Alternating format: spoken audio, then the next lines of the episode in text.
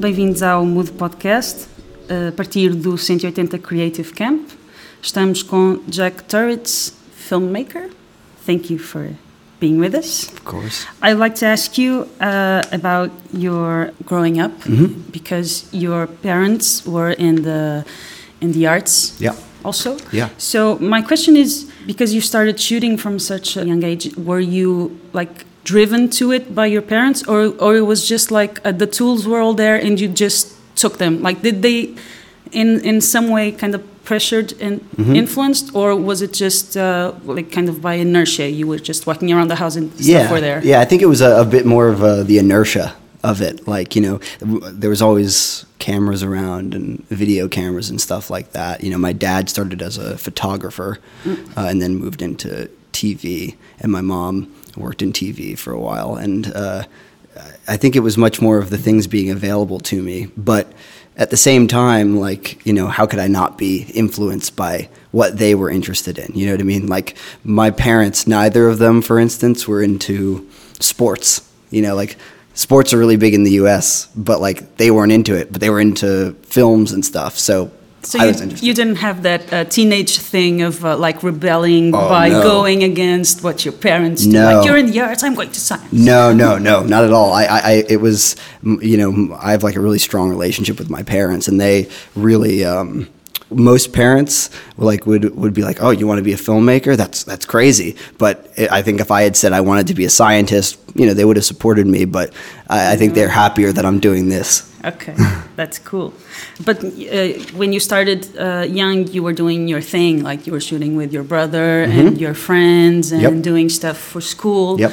Um, did uh, because now you work on it professionally, Yeah. so you're working for clients. Yes. Does that kind of influence the way you live the whole uh, process? Does it take a, a little bit of thrill? Does it does it kill a little bit of the passion? Um, yeah, I mean, you know what I mean? Yeah, I do know what you mean. I don't think it. Uh, I don't think it kills the passion at all. I mean, of course, sometimes you can have. I think it's more of like a project by project basis. Like things can be better sometimes uh, when you're working with one person than than somebody else. It's different every time. I, I'd say that it's less that that something is taken away from it, and more that there uh, is just an extra element to it. Right? You have this extra element of there being a client that you're responsible to, an agency that you're responsible to, others that you're responsible to, rather than just being responsible to yourself. Basically, have you ever had like a client from hell that has made you think,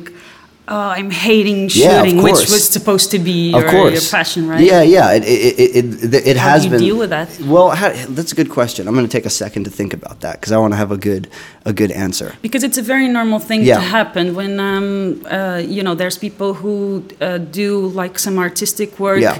Uh, for example, off their jobs, Yeah. their daily uh, jobs, and then they decide, okay, I'm actually, I Right. think I'm good at this, and Yeah. people are receptive to this, so I think I'm gonna take a leap of faith and do Yeah. uh, my thing. Yeah. And then when they get into the professional client corporate corporate uh, environment, they, it just kills the. I don't want to be No, no, no. pessimist, No, but it, it actually happens. And since you're doing it from such a young age, and you course. started because it was like a Yeah. full passion. Yeah. Well, I think the real answer to the, that question is that there's never really a client from hell, I would say, because it's like you have to approach, you know, uh, in, in my case, like advertising Mm-hmm. in a different way than you would approach your own filmmaking. So you have to go in with a different mindset from the beginning. You have to be Yeah, able. is it easy for you to switch?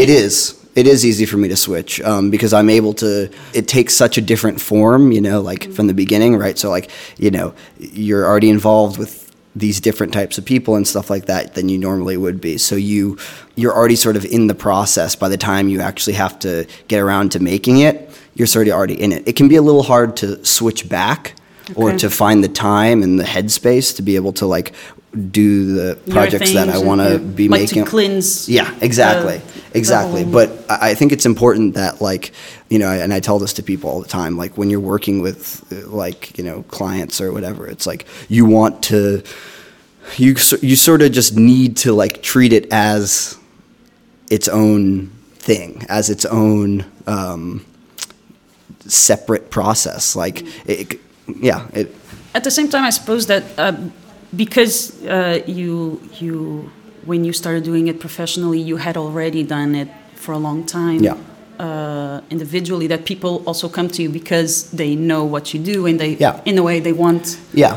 what you have been doing. Yeah. They want your point of view, I suppose. So- Yes, and you have to you have to like keep doing your own thing because like that's what keeps people interested in your point of view and stuff like that. But but just you know one last thing on that is that I also had the really unique opportunity to before I started directing professionally, I was able to work with some really accomplished directors before who were working with clients and stuff like that, and I was able to watch firsthand as they.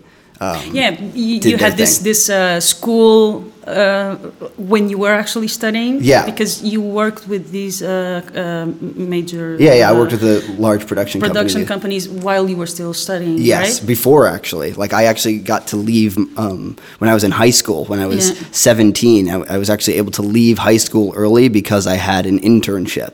Okay. And so basically everything I've done since then has come off from that internship. Uh, was it difficult to um, get people to respect you since you were so young? Like, uh, did you get that? Uh, oh, he's just a kid. I never got that once in that situation. I think That's it's because great. I think it's because it's how I carried myself too. You know what I mean? Like I, I was originally the, the the internship was originally supposed to be like I don't know three months or something like that, Mm-hmm. and then it got extended until I went to university. You know what I'm saying? Like, Yeah. and then I continued working with them Okay. as I kept going. So it, it was, uh, you know, I, I They for- understood the difference. Oh yeah, and like you know, I it, you know, I became obviously friends with the people who hired me uh, originally as an intern, and they had told me like I was like curious one day, like why why did you like let me like a seventeen year old like work for you guys? And they were like. We thought like, what could we lose? Like, it, it could be, it, it could be funny. Like, you know, if it doesn't work out, it doesn't work out. But let's just give it a try. Oh, that's great. Yeah. So, so they had they had a good attitude going into it as well. Which is quite rare, Oh, actually. of course, of course. I had, I had two uh, really great people who who sort of brought me in there. Yeah, that's great. Yeah. Did you ever feel because you've been doing this for so long and and there your family Yeah. was very arts driven? Did you ever feel this kind of uh, professional regret in the sense that did you ever stop to think? I would really like to try this other completely different kind of thing in my life. Yeah. Like I really like to be a mathematician. Yeah, or a- never that, never that. It never math, happened? math is my worst thing, but but It could be something no, no, of course, of course. is- I think the thing that interests me about filmmaking is that it it allows me to explore all these different types of subjects. I'm naturally really really interested in everything. Like I, I, you know, I, Do you have a favorite uh, kind of uh, uh, work? to like in terms of like films. Yeah. I, I don't think I have a like. I, I'm I'm very sort of um, attached to like interesting stories, and then people who the directors that Which sorry came Yeah. from your mom because she's from the theater, right? Yeah, like the, the whole storytelling uh, thing. Exactly. And my mom's just a great storyteller in general. You know, she's from a part of the United States where storytelling is like uh, A living part- art. Yeah, exactly. it's it's it's part of the culture. You know, she comes from the- the southern part of the United States, and so it's just sort of it's always just sort of been been part of it. Um, but what was the question exactly? Was Is it- is there a, a, a kind of uh, work that you like more? Like when someone uh, comes to you and says, "I want you to do a, like a commercial or Yeah. a documentary or a, Yeah. a short movie." Yeah, or, well, I always love. is there something that you think, "Yes, Yes, this is what well, I love." I always love you know narrative filmmaking the most, but I also love documentary as well. But my approach to documentary is much different than what people think of as a traditional approach to documentary. You know, uh, most people uh, think of documentary, they think, oh, I'm going to go into a situation and I'm just going to film it and then you know figure it out later.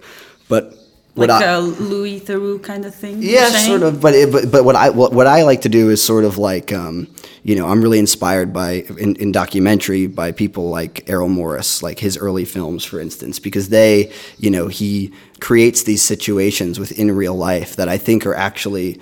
Um, closer to reality than if you were to just film it. Herzog does it as well. You know, he's he's he's sort of one of the forefathers of, of of that type of filmmaking. So instead of going into a room and just filming it, I may adjust some things. I may tell somebody to stand over there. But what that does is it actually, you know, people already know the camera's there to begin with. So Yeah. So it's okay to Yeah. uh, like romanticize it a more or little less bit, a little yeah, bit. exactly. And I'm not trying to manipulate anybody. You know, I'm not trying to say like like this. You know, is exactly like how it happened in the moment. But I'm trying to just sort of place people in time and space. So, so the whole uh, idea that when you're documenting something, you're completely impartial, it does not Mm-hmm. I- exist. I disagree You with will always uh, have uh, Yeah. some kind of influence in what's going on. Absolutely, because I, I actually like disagree completely with the idea that you should be partial in a documentary. Because first of all, it's a lie. You can't be partial, and also, I'm not a journalist. A journalist has to be impartial. I'm a documentary. and you think that's actually possible to to what be to be impartial? Oh, absolutely to be not. No, no, and- no, no, no. But journalists have to tell themselves that they're impartial. So they're lying to yes, themselves. they are lying to since themselves. Ever. Yeah, yeah. I mean, it, you know, w- what we're doing right now, like, you know, you have control over what's in it. You have questions that you've prepared and all that, and that's like that's how it should be. But like, you have a perspective. You know, like this podcast has a perspective. Yeah, sure. And, and I think sure. that perspective is really important, and there's nothing wrong with having a bit of perspective on it. Yeah, because it goes along with your own curiosity. What is course. it that you want to know about this? What is it that you want to tell about the story? What is it that you want to show people about what's going on, right? Of course, and just because you show something in a particular way doesn't mean that you're faking it or or that it's a lie. or it's that just it's another point of view, right? It's just it's just choosing to look at it in a very specific way. And so I think that too often, especially nowadays, you know, people are very concerned about you know journalism and, and rightfully so. They, they, they should be concerned and they should be protective of it. But at the same time, we do have to acknowledge that you know there's human beings involved here, and like they're going to have a point of view. But again, making up things that's not yeah, that's not that's not good, Yeah. obviously. Yeah. But it's actually a very uh, interesting era to be living in because at the same time that you have you know journalists are having their life uh, made a little bit of a living hell but it's a, it's an era when everybody can be telling what's going on Yes. like the the content doesn't come only from the journalists but you have people in that spot filming it and and they're doing it from their own perspective like this is happening so you have this manifestation Yeah. and you have uh, journalists saying we're here and there's Right. faction a and b Right. and then you have people from faction a and b Right.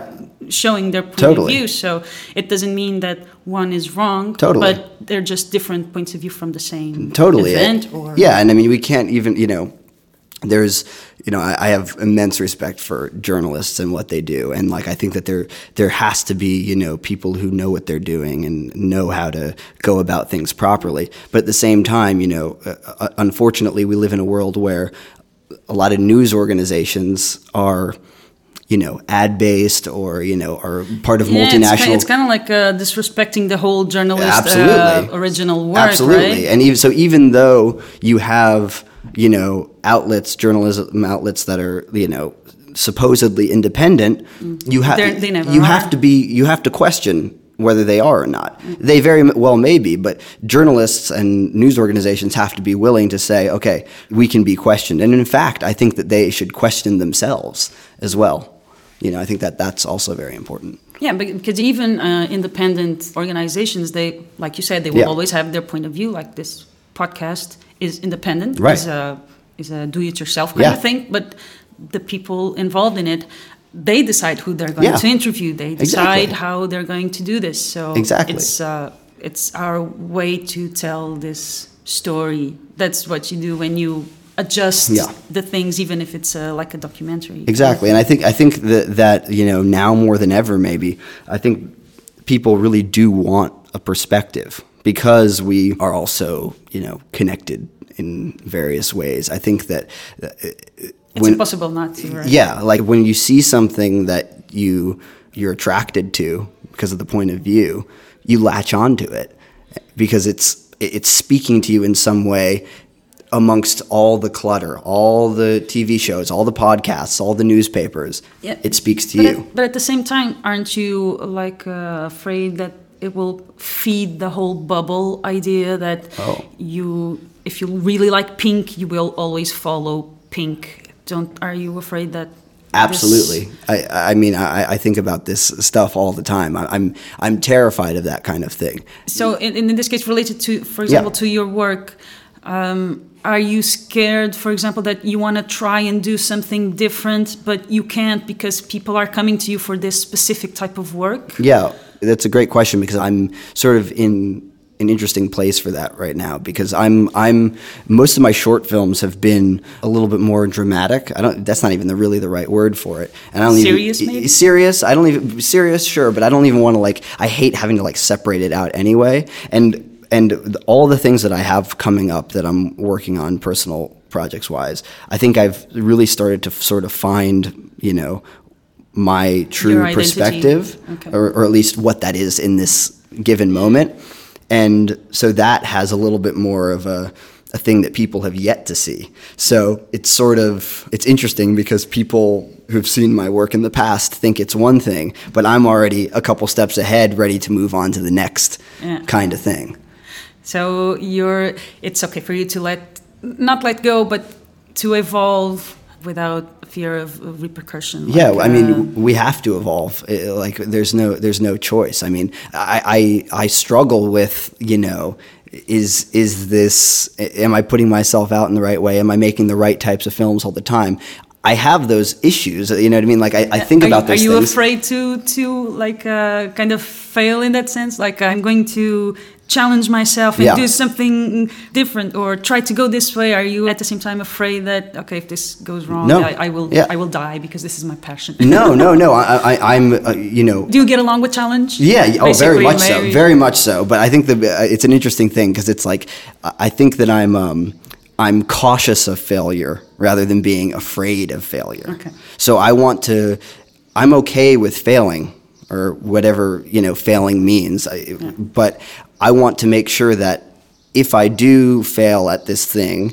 Then it's because of my own actions and it's because Okay. of the decisions that I made and it wasn't anybody else. Because I don't want to get there and say, oh, if this person hadn't told me to do this, then I wouldn't have failed. I want it to be Your own my responsibility. own because that's also the only way I can grow from it, right? It's like when you when you uh, when you you know fall down. Yeah, you can that's say other people pushed you, right? Exactly, Yeah. exactly. So you Yeah. need to sort of develop that you know muscle memory or whatever, so that next time you you, you, jump, you think maybe I Exactly. should take a parachute. Exactly. So it's it's more of a caution of failure than a Yeah, fear like of being failure. very uh, aware of it. Yes, yes, and doing everything you can to try it turn around. Yeah, exactly, exactly. Like uh, this wasn't a failure. I Yeah. actually meant it to be this exactly. way. but well, you, you you need to be you need to be extremely flexible, and like I always have like a strong point of view, and I have somewhere that I want to go and I want to do, and I have a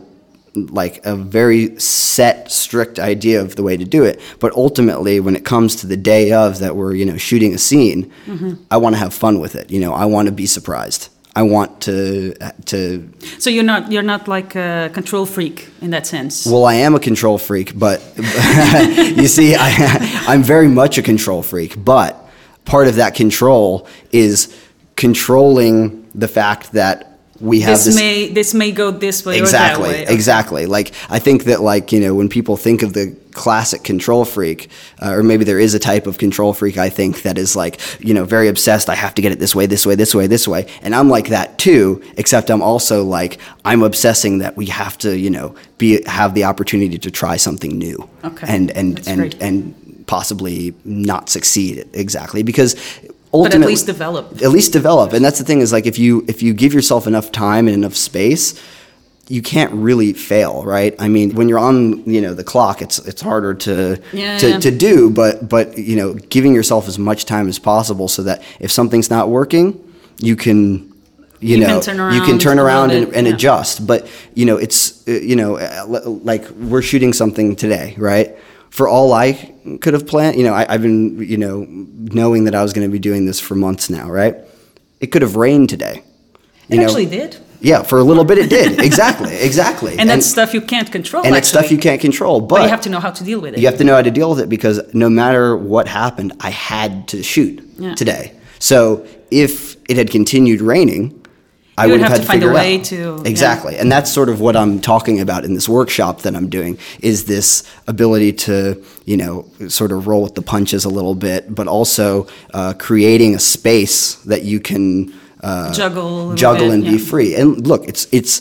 Uh, I don't want to sound like uh, overly, you know, uh, Confident or or, something? yeah, or like naive about it. You know, it, Okay. it is very difficult to do when you're, you know, making a commercial or a branded film or something to be able to do that. But when you can plan for it, like what we've done now, to be able to have this space to work in, you you must do it. You have to do it. Okay, and hope for the best. Yes, exactly. That's great. Well, thank you Of course. for being Thank with you for having me. Eh, obrigada a todos os nossos ouvintes. Isto foi o Mood Podcast diretamente do 180 Creative Camp. E tu, estás mudo ou mudas?